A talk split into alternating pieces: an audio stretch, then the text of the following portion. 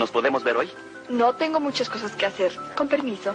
Gabriel y Gabriela. muy bien, luciendo su porte y, y su salero. Si solo lo hicieras para entretenerte, menos mal. Pero la razón es otra. Confiésalo. Sí, tienes razón, Gabriel. Rarotonga, Amor en Oriente, cuyo título al pasar a la televisión quedó como El pecado de Uyuki. Te ves lindísima, Yuriko. ¿También tú te vestiste así cuando te casaste con mi padre? No. Mi boda fue al estilo japonés. Entre otras. ¿Tú de qué te acuerdas? Yo soy 2XL. Hashtag Destapando Memorias. Recuérdame. Si es radio, es W.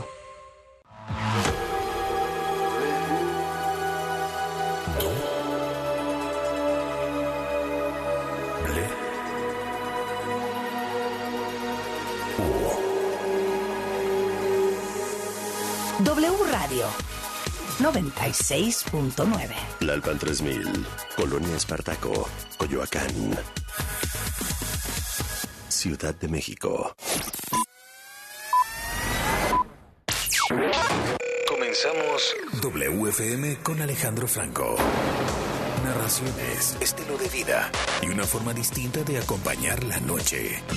Alejandro Franco presenta WFM en W Radio.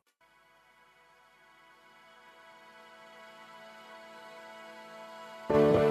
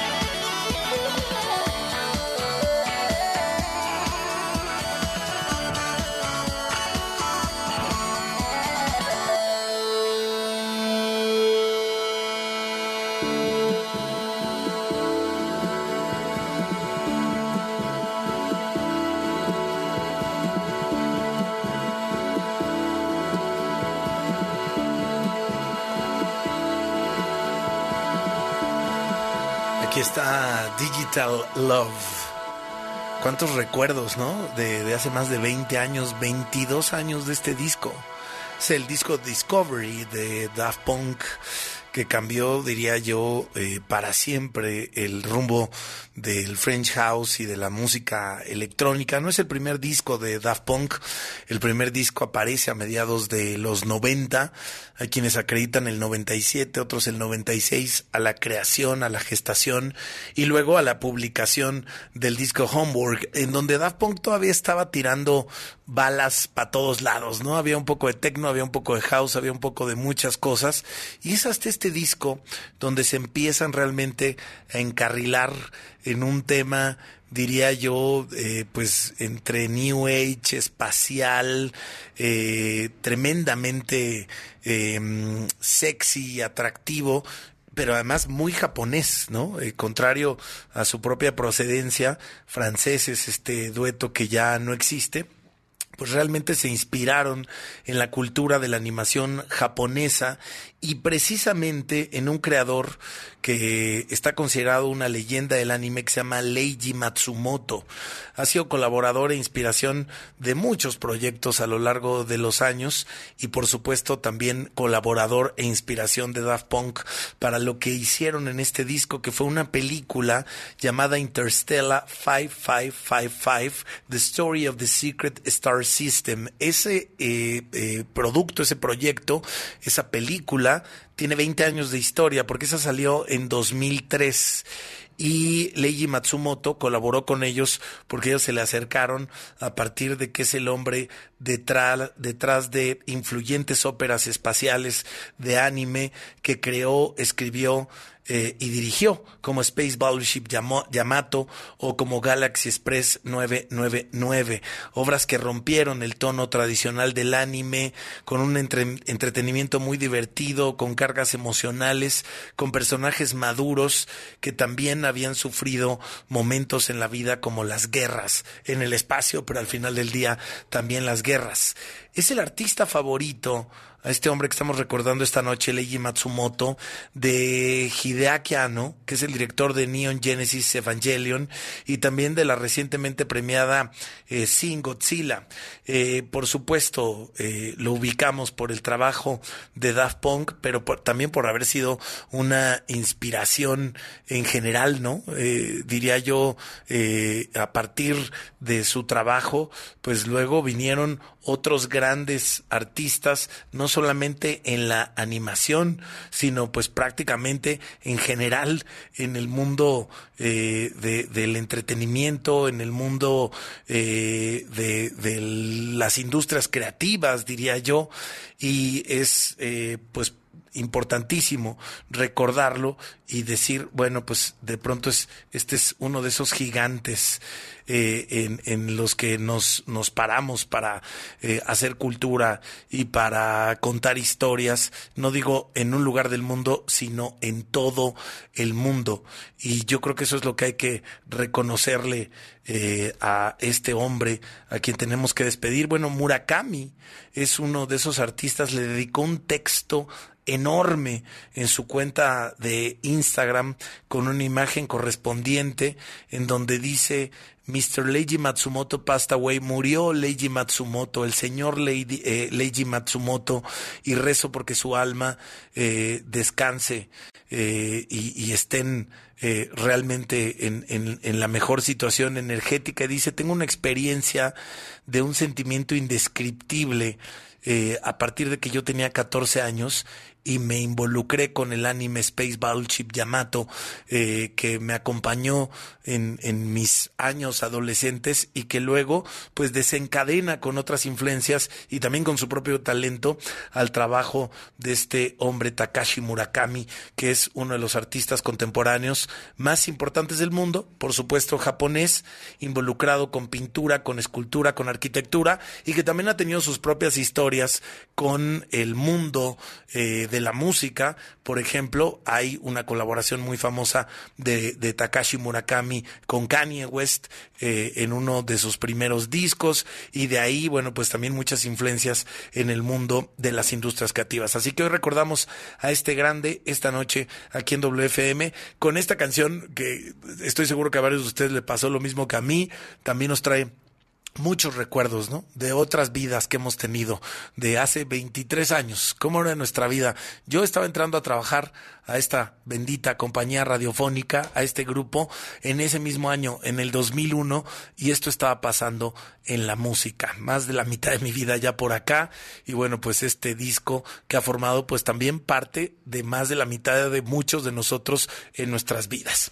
Gracias por acompañarnos esta noche en WFM. Disculpen ustedes de pronto la clavadez de hablar, ustedes dirán, de un eh, creador japonés que ya data de varios ayeres, pues sí, porque también para eso estamos en este espacio. Muere a los 85 años de edad, pero deja un legado tremendo, Leiji Matsumoto.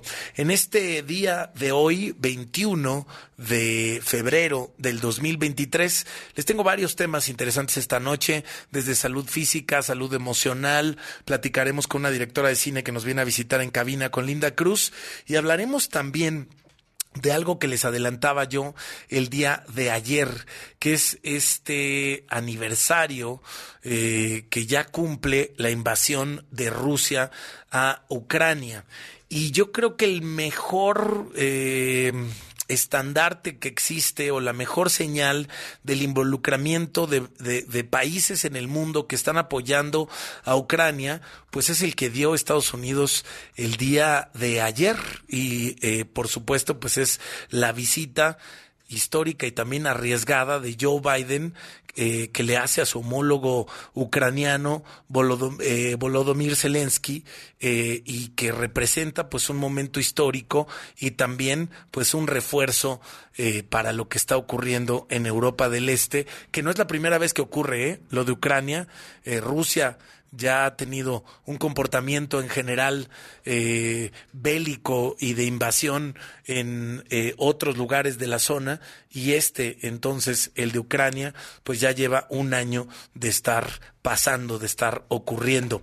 Aquí en cabina mi querido amigo Charles Duverger con el que vamos a desarrollar eh, varios puntos alrededor de este tema en esta primera hora del programa. ¿Cómo estás querido Charles? Querido amigo, buenas noches, buenas noches a todo el auditorio. Sí, aquí vamos a eh, eh, estar para, para tocar algunos puntos y repasar algunos de los eventos y, de las cifras más importantes que, es, eh, que, que al, al día 363 de la guerra, este, pues que esta guerra ha dejado. ¿no? Sí, sí, bueno, y, y, algunos dicen, eh, hay que seguirle diciendo invasión más que guerra, ¿no?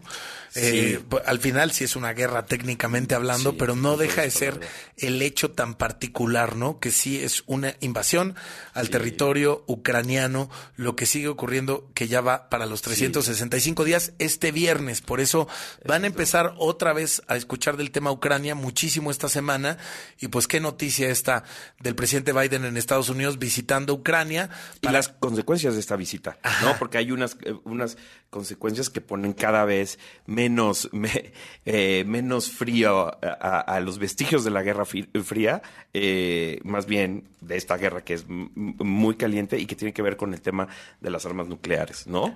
Que, se ha ido desarrollando en las últimas horas después de la visita de Joe Biden a, Ucrania. A Kiev. En la línea de W Radio está mi queridísimo pariente Francisco Villalobos desde Texas para contarnos cómo se vivió en Estados Unidos, pues desde ayer, eh, el, la temperatura y el minuto a minuto de esta visita de Joe Biden y qué se ha dicho también durante el día de hoy en la víspera de este año de eh, esta invasión de Rusia a Ucrania que ocurre este próximo viernes. Querido pariente, ¿cómo estás? Bienvenido a WFM. ¿Cómo estás, pariente? ¿Qué tal? Muy buenas noches. Hoy te saludo desde Pittsburgh, Pensilvania, no desde Texas, porque fuimos ah, a visitar lo que sucedió en, East Palestine, Ohio, con este descarrilamiento del tren que dejó este, el área muy tóxica. Voy a platicar eso en otra ocasión. El tema de Biden, pues no solamente histórico, pero único en la historia de los Estados Unidos, porque es la primera vez de un presidente de los Estados Unidos de una zona bélica, ojo, eh, sin que los Estados Unidos controlen el espacio aéreo. O sea, estamos hablando de un tema de que Biden hizo ayer en esta en este viaje volando en un avión militar, no si fuera el 747, obviamente cualquier avión en el que vuele el presidente de los Estados Unidos automáticamente se convierte en, en el Air Force One desde el majestuoso 747 que todos conocemos hasta en un, una avioneta Cessna o un avión de mexicana de aviación, en cuanto el presidente de los Estados Unidos aborda, se convierte en Air Force One. Bueno, pues esta vez el Air Force One fue un C-12 de la Fuerza Aérea Norteamericana que salió la madrugada del domingo desde la Casa Blanca sin anunciar, bueno, perdón, desde la Fuerza Aérea, la base de la Fuerza Aérea Andrews, ahí en Washington, desde el presidente de los Estados Unidos salió de la Casa Blanca a las 4 de la mañana del domingo sin avisar, de allá, sin el, la, este, la fanfarria que es de, salir el presidente de los Estados Unidos de, la Casa Blanca, va hacia la base aérea Andrews, aborda este C-12 eh, la Fuerza Aérea Norteamericana que se convierte inmediatamente en el Fuerza Aérea 1, vuela hacia Alemania, toma combustible, aterriza en Polonia, de ahí toma un viaje en tren de 10 horas desde Polonia, desde este, de frontera con Ucrania, hasta la capital de Ucrania, que es Kiev. Insisto, ni siquiera Franklin Delano Roosevelt visitó a Londres cuando los aliados no controlaban el espacio aéreo en la Segunda Guerra Mundial, es lo que hace histórico lo que hizo Biden, porque por mucho, por mucho que hayan coordinado los norteamericanos con los rusos de que el presidente de los Estados Unidos iba a estar en Kiev y que pensaran más de dos veces en intentar algún tipo de ataque aéreo este y así que miran las consecuencias, sí fue bastante, digamos, uh, importante, significativo, eh, valiente, lo que hizo el presidente de los Estados Unidos, que pues muchos muchos este eh, se pueden a preguntar si tiene todavía estamina a sus casi 85 años, y yo creo que lo demostró ayer, ¿no? Pues sí, como bien dices, histórico y de tremenda consideración, ¿no? Es un mensaje claro, es un mensaje de alguna u otra manera pues medido eh, por la presidencia de, Joe Biden y en ese sentido te preguntaría Francisco qué es lo más relevante que se sabe y cuáles son las reacciones también dentro de Estados Unidos con esta visita justamente en el marco de que se cumpla un año de esta invasión de Rusia a territorio ucraniano. Así es, pariente. Bueno, pues depende a quién se lo preguntes, porque desgraciadamente en esta época tan tribal en la que se está viviendo, pues, este, está dividida la cosa, los republicanos, exactamente, o sea, los republicanos se agarran y dicen este, eh, que, que falta de conciencia, bien que se va hasta Ucrania y no puede ir a la frontera, bien que se preocupa por la frontera de Ucrania y la de Rusia y no se preocupa por la frontera de México y de Estados Unidos, qué falta de consideración, puso en peligro al mundo, pudo haber empezado la tercera guerra mundial, o sea, de ese calibre la ineptitud por parte de algunas personas del Partido Republicano porque no no este no no no no no dan justicia vaya al esfuerzo que está haciendo la OTAN y los Estados Unidos para evitar que Rusia anexe este este país tan importante de Europa que es Ucrania. Y ojo eh hoy leí un reporte del Departamento de Defensa de que también Rusia está considerando anexar a su aliado Bielorrusia para recuperar una vez como parte de, la, de las repúblicas perdidas por la Unión Soviética por la caída, por su caída, este, en, la década de los noventas. Entonces, este, de ahí es el tema, la importancia de esto, porque si dejas que Vladimir Putin se apodere de uno de los países más grandes geográficamente hablando de Europa, el principal país agrícola, productor agrícola en toda Europa, que es Ucrania, y no, se, no puede siquiera las manos para detenerlo, ¿qué sigue? Polonia, y pues si sigue Polonia, estamos en la Tercera Guerra Mundial, y en este caso Bielorrusia, que aunque no es parte de la OTAN, este, y es aliado de Putin, eh, este, ese reporte indica de que este, de que, de que el señor no no quiere no se quiere detener con, con Ucrania y obviamente los demócratas apoyando a su presidente, eh, indicando de que está haciendo lo que tiene que hacer porque están defendiendo la democracia. Pues definitivamente, querido pariente, eh, los ciclos, ¿no? Nos van marcando eh, pues quiénes somos, qué hacemos, cómo nos comportamos, qué planeamos, qué pensamos, con qué filosofía vivimos. Hoy, al ratito lo voy a mencionar brevemente, de hecho es una suerte de año nuevo para nuestras culturas ancestrales, toltecas, etcétera, que creían mucho en los ciclos y, no es para menos pensar que uno de los momentos más álgidos del 2022 que se mantiene el resto del año, pues es justamente lo que ya estábamos viendo en estas fechas el año pasado eh, con estos ataques eh, estas suposiciones de ataques incluso que pensábamos no iban a terminar de ocurrir, pero que realmente empiezan el 24. Es decir, no es que el tema eh, se haya difuminado al paso de los meses, es que de pronto también las agendas de los propios países, ciudades, etcétera, que no son Ucrania, empiezan a ocuparse o a distraerse en un montón de temas y este año que se cumple el viernes, de alguna u otra forma nos recuerda en dónde estamos parados y que hoy en día, pues, una situación como esta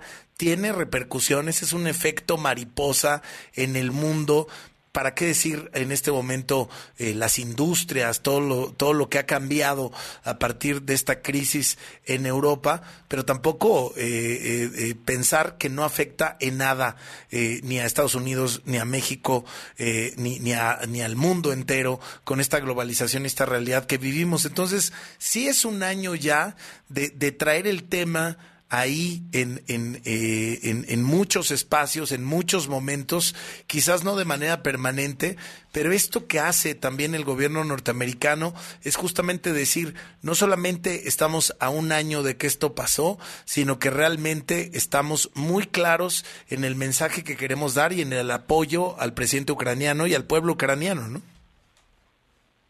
Oye, pariente, pero mira, rápidamente, si me permites, para no absorber toda la hora tampoco con tu espacio, ¿Quién se iba a imaginar hace un año, con el tremendo despliegue de tropas rusas y obviamente este este este image, esta imagen que tenía los poderosos rusos de todo lo que se han pintado ante la historia de historia, su gran y poderosísimo ejército, que no pudieran tomar, usando puras armas convencionales, la capital ucraniana, siendo comandada por un presidente cuyo trabajo antes de ser presidente era comediante de la televisión, y muy bueno, por cierto. ¿Quién se iba a imaginar que el comediante se convertiría en el Churchill del, del, siglo XXI y que haya logrado un año no solamente inspirar la, este, a su propio país de seguir peleando hasta los dientes para poder defender su soberanía contra un país que es hiper más poderoso médicamente hablando que ellos, siempre y cuando no, este, este, ¿cómo se llama? No utilicen armas, armas nucleares, este, y que se haya al mismo tiempo ganado el respeto, el apoyo de toda la OTAN, incluyendo que el presidente de los Estados Unidos arriesgue el pellejo como hizo ayer y viajar hasta su capital para dar el respaldo un año después. Yo creo que eso es lo más admirable. No sé qué opinan ustedes, caballeros. No, y también, Charles, eh, justamente el mensaje que da Biden hacia adentro con la figura que, que pues es Biden eh, por muchos aspectos, empezando por su edad. Sí, exacto, ¿no? Ahí, eh, o sea, también mencionar con este, con lo que empezábamos, este, pariente de Alejandro, querido pariente de Alejandro, lo que empezábamos, todo, todo el recorrido que hizo y todo, y, y, y, haciendo esta, este, esta acción sin precedentes en un conflicto armado por parte de un presidente de Estados Unidos, toda esta, este, este debilitamiento de su imagen por la edad, de que si se le iba, desde se le va el avión, eh, de, de cierta debilidad física y todo esto, con la cuestión de la guerra le ha dado un, una alzada a la imagen del, del, presidente Biden, ¿no? No, y como dice Francisco, no nada más fue que tomó un avión, se bajó, saludó y se fue. Hubo un esfuerzo físico importante para poder haber logrado esta misión. Y este es, te digo, este es el viajecito en un C-12, por mucho que sea de cuenta acondicionado para el presidente un asiento de los que no son no es un, no es, no es un avión cómodo. Échense el viajecito transatlántico, échense el, este, el prepararte, échense el viajecito en el tren, sabiendo de que cualquier cálculo que no se haya controlado, que por mucho que los rusos sepan este que venía Biden a Ucrania, este, los, la, la, gran mayoría de los soldados rusos hoy por hoy no son soldados profesionales que están en Ucrania, son mercenarios prácticamente. Son gente que se cuenta que están sacando de las prisiones para que vayan a pelear en Ucrania porque no tienen soldados los rusos, insisto. Los rusos es un mito en cuestiones militares, en cuestiones convencionales. Los rusos son una realidad y un peligro a nivel mundial una potencia. ¿Por qué? Porque tienen armas nucleares. Pero Ucrania ha evidenciado la, la, este, la decadencia del ejército ruso en cuestiones de armas convencionales y ejército convencional, que eso le va a costar muchísimo a Putin, que si llegara a perder esta guerra, va a ser, este, ese es el, el, el peligro que existe, de que Putin se sienta arrinconado y que utilice las armas nucleares, que es lo que yo creo que la grandeza del que ha demostrado el señor Biden, que ha sido bastante control en no darle demasiado a, este, a Ucrania, me refiero yo a los F-16 que están pidiendo Ucrania, eh, darle armas este, que puedan realmente eliminar, pulverizar a este, a, al ejército ruso que, insisto, se está siendo evidenciado. ¿Por qué? Por el miedo de que el señor Putin se sienta arrinconado y utilice sus armas nucleares. Pues querido amigo, nos eh, gusta mucho siempre platicar contigo eh, sobre el termómetro y cómo pasan las cosas desde Estados Unidos con, con, el día a día también de por allá. Traemos otros temas que seguramente nos harán estar eh, en, en, contacto contigo en estos siguientes días. Y bueno, sabes que lo disfrutamos mucho aquí en el programa. Te mandamos un abrazo, querido pariente. Querido pariente, también un abrazo también al caballero allá en la mesa, un abrazo también y esperemos que podamos platicar pronto y que el señor Putin no se sienta arrinconado por el bien de todo el planeta. Vamos a ver. un abrazote, Francisco. Francisco Villalobos al aire en WFM. Vamos a ver también qué, qué dice Rusia este viernes, ¿no? Eh, qué, cuál es la, la reacción o cuál es el mensaje que se da hacia el mundo ahora, pues con esta eh, acción eh, tan importante, eh, simbólica sin duda alguna, pero también histórica, que hace Joe Biden, presidente de Estados Unidos, visitando directamente Ucrania, con todo lo que ya platicamos en este bloque. Regresando, vamos a seguir con el tema. Se cumple un año de la invasión de Rusia a eh, territorio ucraniano y hay muchos temas alrededor a considerar que nos parece importantes desmenuzar también esta noche. Así que no se vayan. Esto es WFM al aire en W Radio. WFM con Alejandro Franco. Regresamos. W. Escuchas W Radio. W. W Radio. Si es radio W. Escuchas W Radio. Una estación de Radiopolis. W Radio. W. Si es radio ¿Sabes qué le da valor a nuestra democracia? Nuestra participación. Participa para que juntos elijamos libremente y con transparencia a quienes nos gobiernan. Participa para exigir resultados. Participa para seguir promoviendo el respeto y defensa de las mujeres, para que cada vez haya más ocupando cargos públicos. Participa, defendamos nuestra democracia y el voto libre y México tenga un mejor futuro, porque eso es lo que queremos las y los mexicanos. Mi INE es valioso, porque nos incluye y nos une. La información que generamos minuto a minuto al aire en W Radio. Se complementa y expande en nuestro sitio oficial. Entra a wradio.com.mx para consultar los titulares más trascendentes del día. Nuestra parrilla de programación. Los podcasts extraídos de todos nuestros espacios. Las mejores promociones y por supuesto, nuestra programación en vivo y en directo. Sin, interrupciones. wradio.com.mx. Si es digital. Es W. Los nazis crearon las metanfetaminas para convertir a sus soldados en seres incansables y deshumanizados. Bajo su efecto, el ejército nazi inicia la peor guerra de la historia y crea los campos de exterminio. Hoy el cristal se usa para controlar la mente de jóvenes que buscan placer y la de jornaleros y maquiladores que buscan energía para trabajar día y noche. Busca la línea de la vida. 800-911-2000. Para vivir feliz, no necesitas meterte nada. Gobierno de México. De Baja California, pasando por el sur de Estados Unidos hasta Yucatán.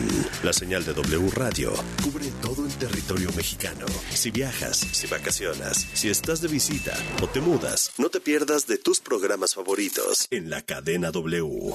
Ensenada, Mexicali, Tijuana, Ciudad Juárez, Irapuato, León, Acapulco, Puerto Vallarta, Guadalajara, Michoacán, Cuernavaca, Oaxaca, Querétaro, San Luis Potosí, Culiacán, Matamoros, Reynosa, Nuevo Laredo, Tampico, Mérida y Zacatecas. En cualquier lugar, wradio.com.mx y en nuestra app.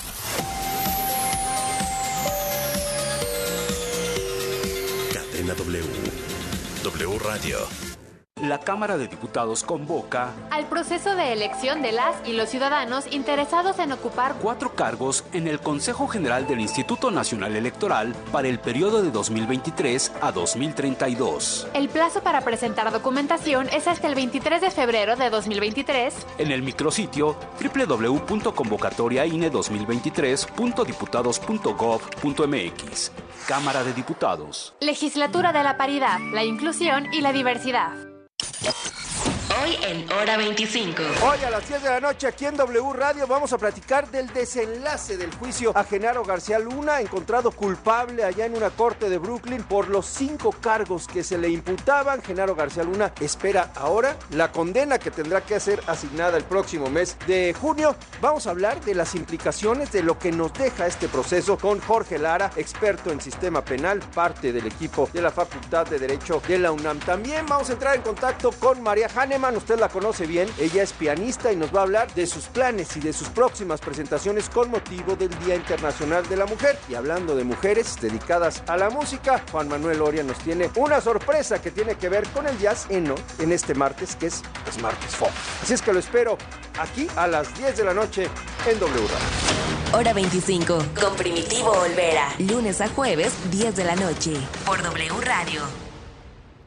¿A poco le darías las llaves de tu casa a un desconocido? No, ¿verdad? Así como cuidas tu patrimonio, protege tus datos personales. Tu nombre, dirección, teléfono y cualquier otra información que permita identificarte son datos personales. Si consideras que tu información personal ha tenido un uso indebido, llama al Telinai 800-835-4324, donde te brindarán asesoría. El INAI es el organismo autónomo encargado de proteger tus datos personales. Ejerce tu derecho y toma el control de tu privacidad. W. Escuchas W Radio. Si es radio, es W. Escuchas W Radio. Una estación de Radiopolis. W Radio. W. Si es radio, Es W. Estamos de vuelta. En WFM con Alejandro Franco.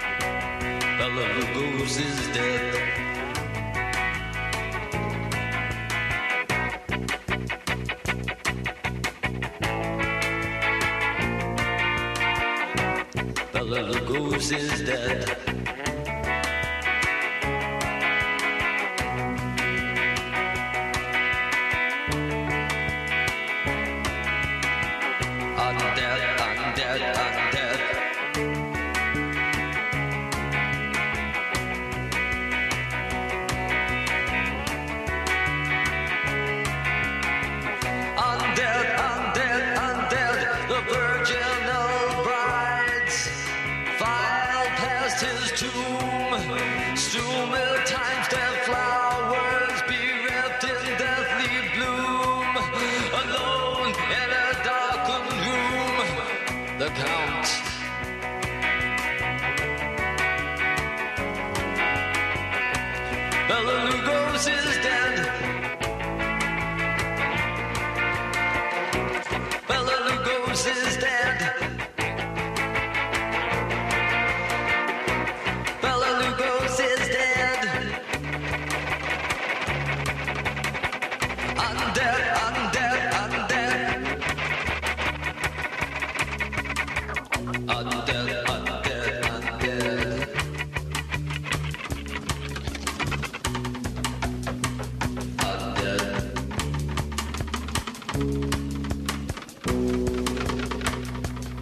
Clásico de Bauhaus esta noche en WFM.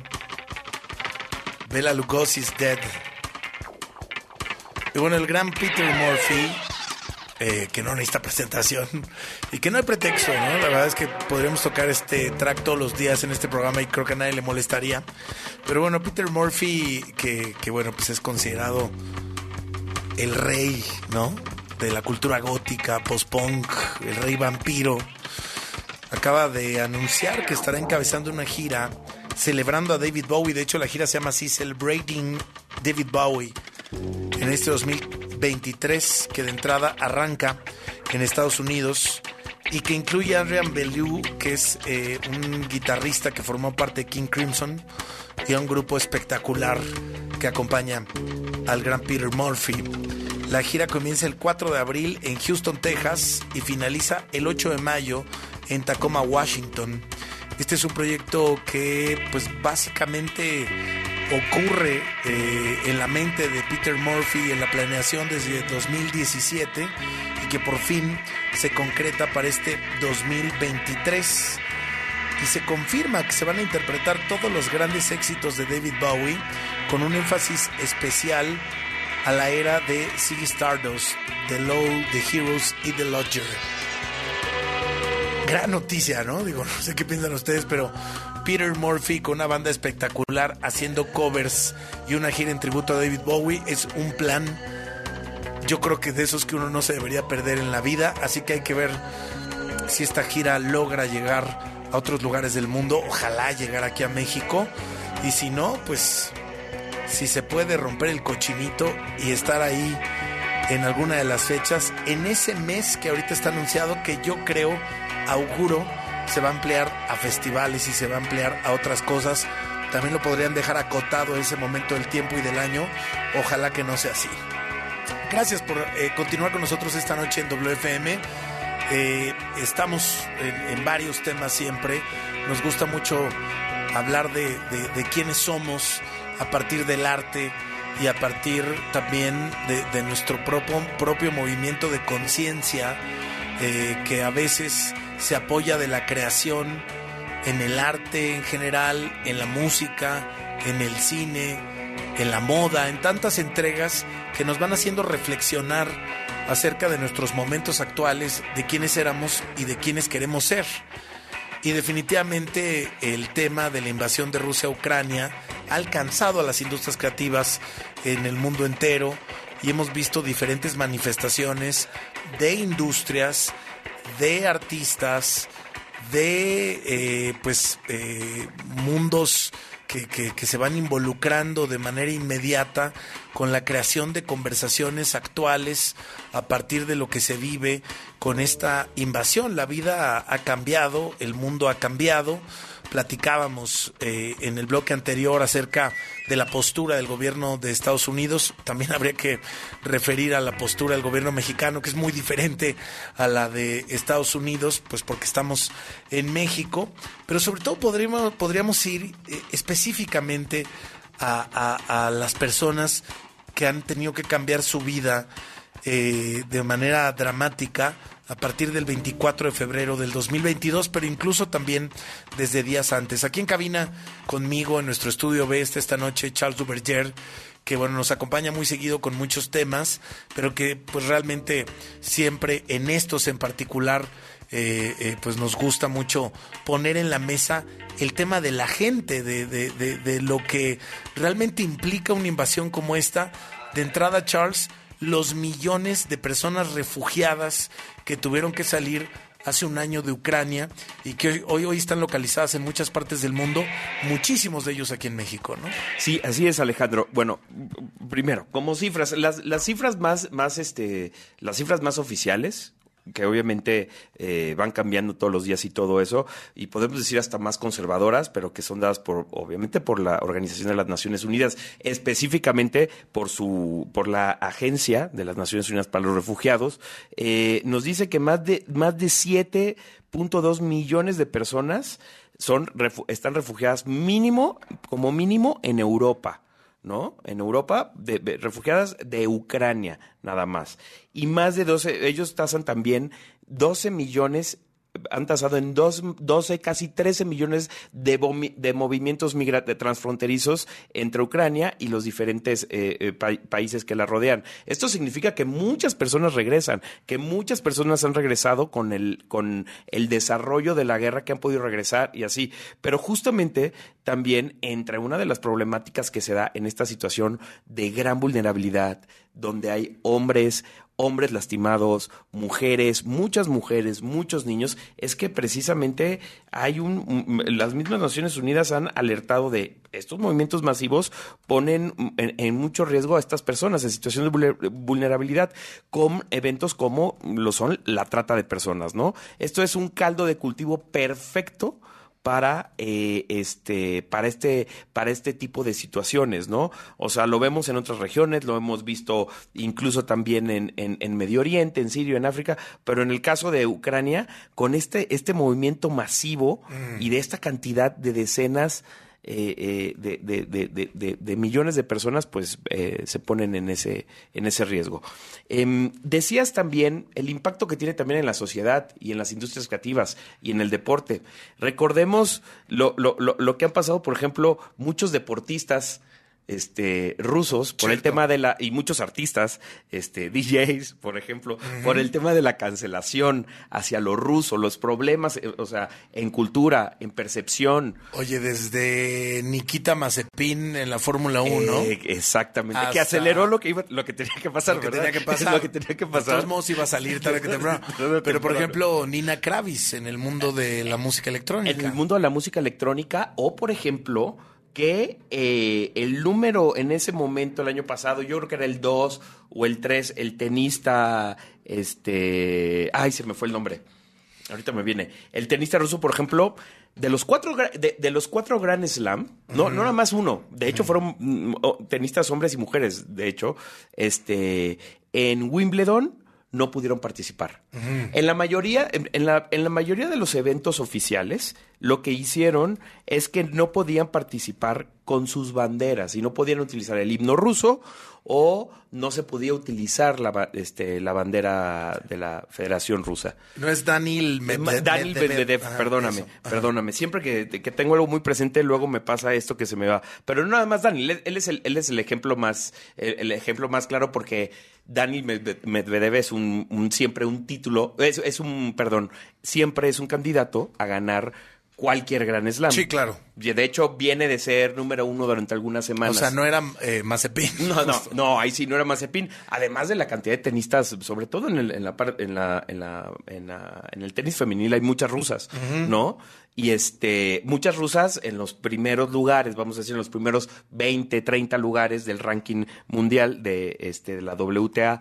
Pero este, pero sí, ese, ese- fue uno de, uno de los efectos, ¿no?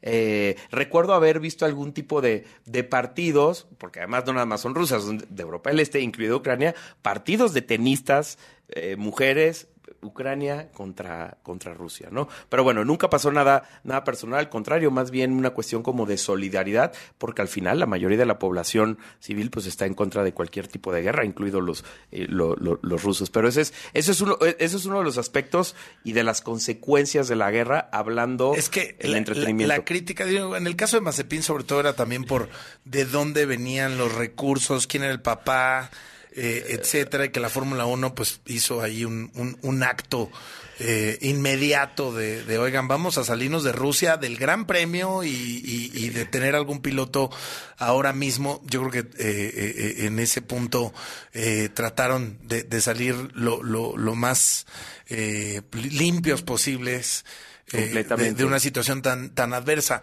En el caso, por ejemplo, de ciertos músicos o ciertos artistas, etcétera, lo que se les ha criticado, como en el caso en la música electrónica de Nina Kravis, que es una DJ, productora, eh, dueña de disquera, que tiene una influencia internacional muy importante, que ha venido a México muchas veces, y entonces la crítica, sobre todo de una DJ que se llama Nastia, ucraniana, Claro, era de manera directa y lo sigue siendo. Nina, eh, además de, de- de que se ha manifestado pro Putin siempre, puede tener una influencia, puede dar una opinión y no la está dando. Dejen de contratarla. Tampoco ha pasado. Sí hay eh, lugares donde no ha tocado Nina en este último año porque los promotores, incluso muchos son de Europa del Este, de ciertos lugares, y, y tienen un veto con- contra Rusia o artistas rusos.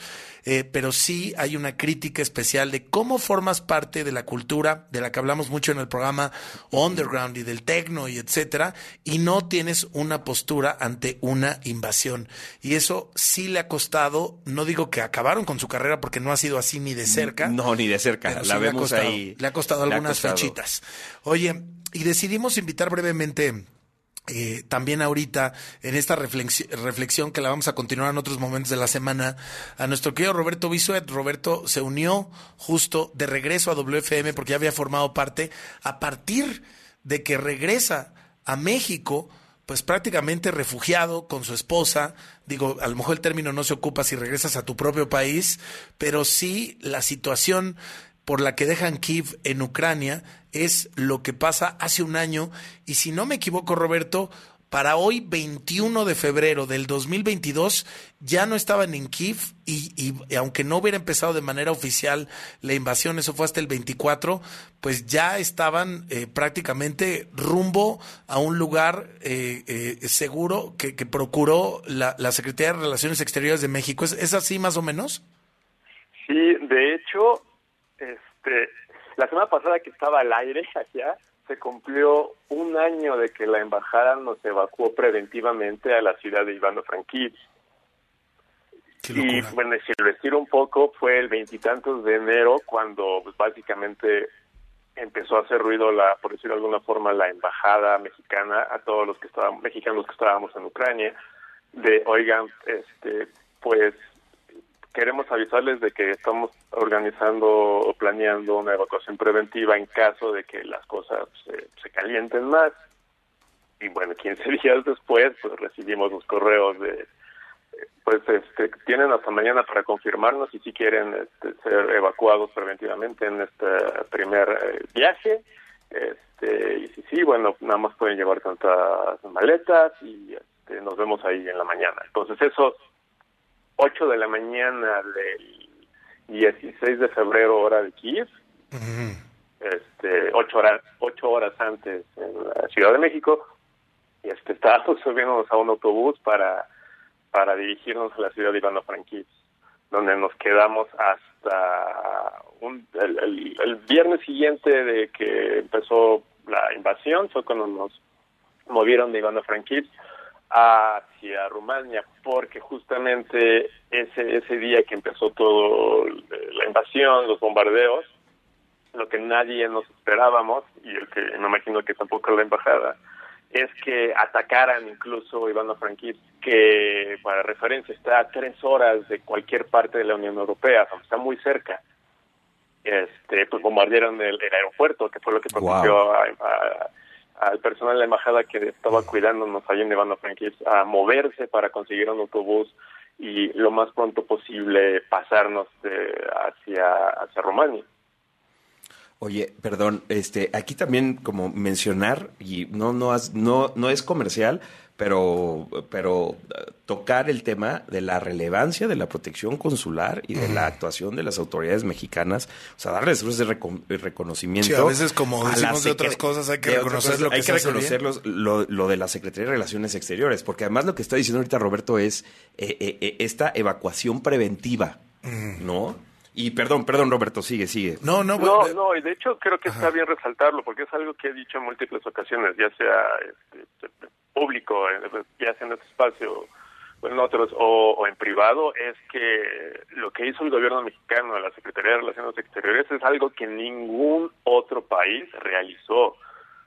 India hizo algo, pero ya muchísimo después. ¿Te parecía, les parecía a- a tu esposa y a ti, Roberto, en ese momento el 16 exagerado? El tema de la reacción eh, consular, como bien la dice Charles, como lo, lo platicas tú de, viva voz, ¿les pareció exagerado todavía ocho días de distancia en que la historia nos enseñó que efectivamente sí iba a ocurrir una invasión? Honestamente a mí no, y como le comentaba a a Charles hace unas horas que estábamos en la oficina de Watt, porque yo después de que vi un mapa, no me acuerdo el medio estadounidense donde lo publicaron, de cómo ya estaba acercado, como si fuera un bloqueo, todo, todo el navío este, eh, ruso, eh, y mi pensar siempre fue de esto no es porque van a realmente porque van a hacer un ejercicio, o sea, no, no mueven tanto, no, no van a gastar tanto para simplemente hacer un ejercicio. El lado de, de mi esposa, familia y amigos era un poco más relajado, entendible por lo que ya había pasado de que, de- que estaban como que este, blofeando, porque se me fue la palabra en español para variar, este, Rusia de que iban a invadir y a la mera hora no iba a pasar nada. Sobre todo porque el gobierno estadounidense venía diciendo que todo esto iba a pasar como una semana antes. Entonces, cuando llegó esa fecha y pasó, eh, mucha gente en Ucrania pues este, estaba como que hasta lo tomaba un poco como ironía, ¿no? Como haciendo haciendo uso de memes de Mr. Bean para decirles de que pues aquí estamos esperando a que pase la invasión. Entonces, eh, en ese momento yo incluso eh, recuerdo vivamente haberle, haberle dicho a mi, a mi suegra, bueno, nos vemos en, en dos semanas, porque ese era el plan original de la embajada. Movernos dos semanas y bueno, regresarnos y se calmaban las cosas o no pasaba nada. Entonces, en ese punto creo que no, eh, o sea, y por mi lado yo eh, sí, sí tenía esa cosquilla y, y ese como miedo de que iba a pasar algo, por, por el otro, la familia y los amigos estaban un poco más tranquilos, que fue también el más, lo que hizo más fuerte el shock cuando pues, terminó pasando lo que pasó este ya hace casi un año. Oye, Roberto, se, se nos va el tiempo de, este bloque. Eh, es un tema que, que- que me gustaría que sigamos abordando de aquí al, al, al viernes, porque pues también ya tiene que ver con la realidad de quienes salen, de quienes se quedan, de estas familias divididas, de estos planes de vida interrumpidos y de esta manera en que también cambia la conversación mundial. Eh, por ahí también en algún momento Charles nos va a hablar de las millones de charlas eh, que hemos tenido en un año en el mundo entero, de lecturas, de cosas que se han escrito, pues a partir de esta invasión. Nos parecía muy importante contactarte esta noche. Eh, digo, lo, lo- lo positivo que vamos a sacar de todo esto en tu caso Es que estás de regreso aquí en eh, W Radio y en WFM y que valoramos mucho tenerte por acá con todo y que pues a- haya sido por esta situación que, que, que está más cerca de, de- de nosotros de lo que pensamos. Te mandamos un abrazo enorme, Roberto. Igual estamos en contacto. Y a tu mujer también. Bueno, Roberto. Bisuet, Gracias. colaborador de WFM. Seguiremos hablando de este tema, querido Charles. Nos alcanza el corte y el tiempo no nos da. Pero bueno, son muchas las aristas que iremos desglosando también en otros momentos de esta semana. No, completamente. Las implicaciones en los países de al lado, las consecuencias in- inmediatas, sobre todo que tiene que ver con el tema del desarme, el desarme nuclear, este, y lo que vaya pasando, lo que vaya pasando, porque estamos viendo en los portales de noticia, eh, cada hora, cada me- media hora hay un statement, hay una postura política, hay, hay consecuencias, hay este, ataques. Eh, hay reacciones y sobre todo, este, pues sí, esto que sí le se, se ve que, que pisaron pisó callos esta visita. La visita de Joe La Biden sí, al no presidente, a su homólogo ucraniano Zelensky allá en Kiev, en Ucrania, y por supuesto todo lo que va a haber alrededor de que se cumpla un año de esta invasión y pues también en la expectativa de qué va a pasar del lado ruso, ¿no? Sí, y acciones de guerra específicos, simbólicos, de aquí al viernes. Bueno, si les parece bien, vamos a un corte y regresamos con más. Tenemos visita en cabina, eh, de- hablaremos de cine con Linda Cruz y hablaremos de salud física y de salud mental. No se vayan, esto es WFM al aire en W Radio. WFM está en Facebook como WFM en W Radio. Únete a nuestra comunidad y sigue nuestras transmisiones en vivo. W. Escuchas W Radio. Do, W. W Radio. si es radio, es W. Escuchas W Radio.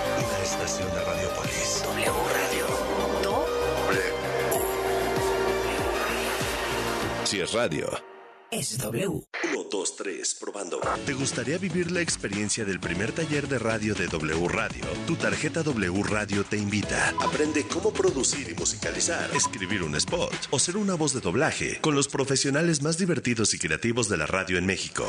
Para estar ahí, inscríbete ahora en wradio.com.mx. Utiliza tu tarjeta W Radio y si eres de los clientes que más compras realice, ganarás un pase doble para el taller de radio de W Radio. No esperes más y sé parte de esta experiencia. Si aún no tienes tu tarjeta W Radio, solicítala ahora en banorte.com. Aplican restricciones, sujeto a aprobación de crédito, sujeto a disponibilidad. Consulta términos, condiciones, comisiones, requisitos de la contratación y detalles de la promoción en wradio.com.mx.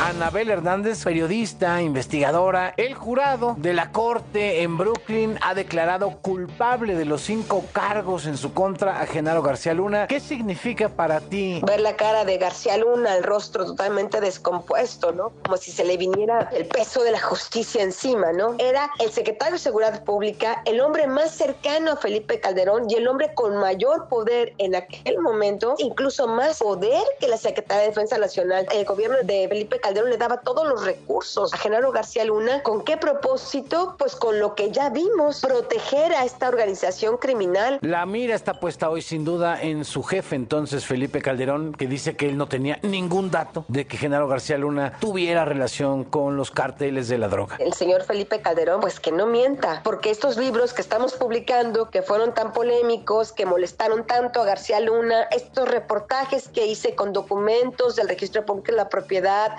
contrastándolo con sus declaraciones fiscales, con sus declaraciones patrimoniales, donde era claro que él no tenía cómo justificar esos ingresos, fueron públicos en el sexenio de eh, Felipe Calderón.